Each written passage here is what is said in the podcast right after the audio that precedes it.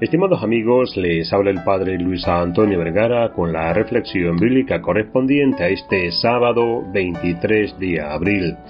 El Evangelio está tomado de San Marcos, capítulo 16, del 9 al 15.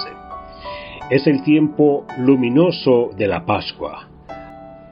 Y la primera gran tarea es recibir el anuncio, dejarnos encontrar por el Señor que ha vencido y con él nos hace portadores de nueva vida.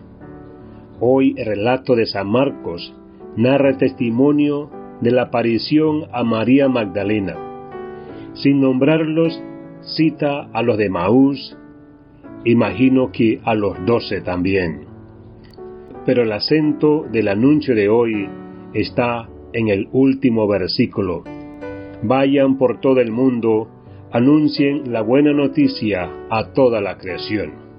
Y ahí pediremos, contemplando el texto, la gracia de devolverles dinamismo a nuestro andar creyente.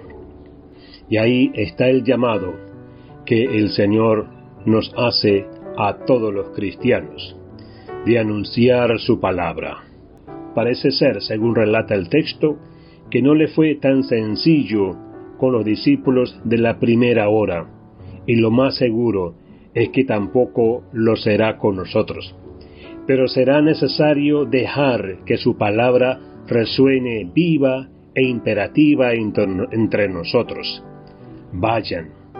Releyendo Evangelii Gaudium, ¿cuántos elementos tenemos para actualizar este pasaje hoy día? En medio de los desafíos de nuestro tiempo. Al resucitado que nos anima con su gracia, su palabra y en la voz del Papa Francisco, vayamos como portadores de la buena noticia, a ser testigos de Jesús en el mundo.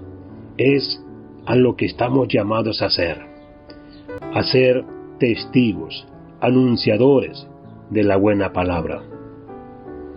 Que Dios les bendiga a todos.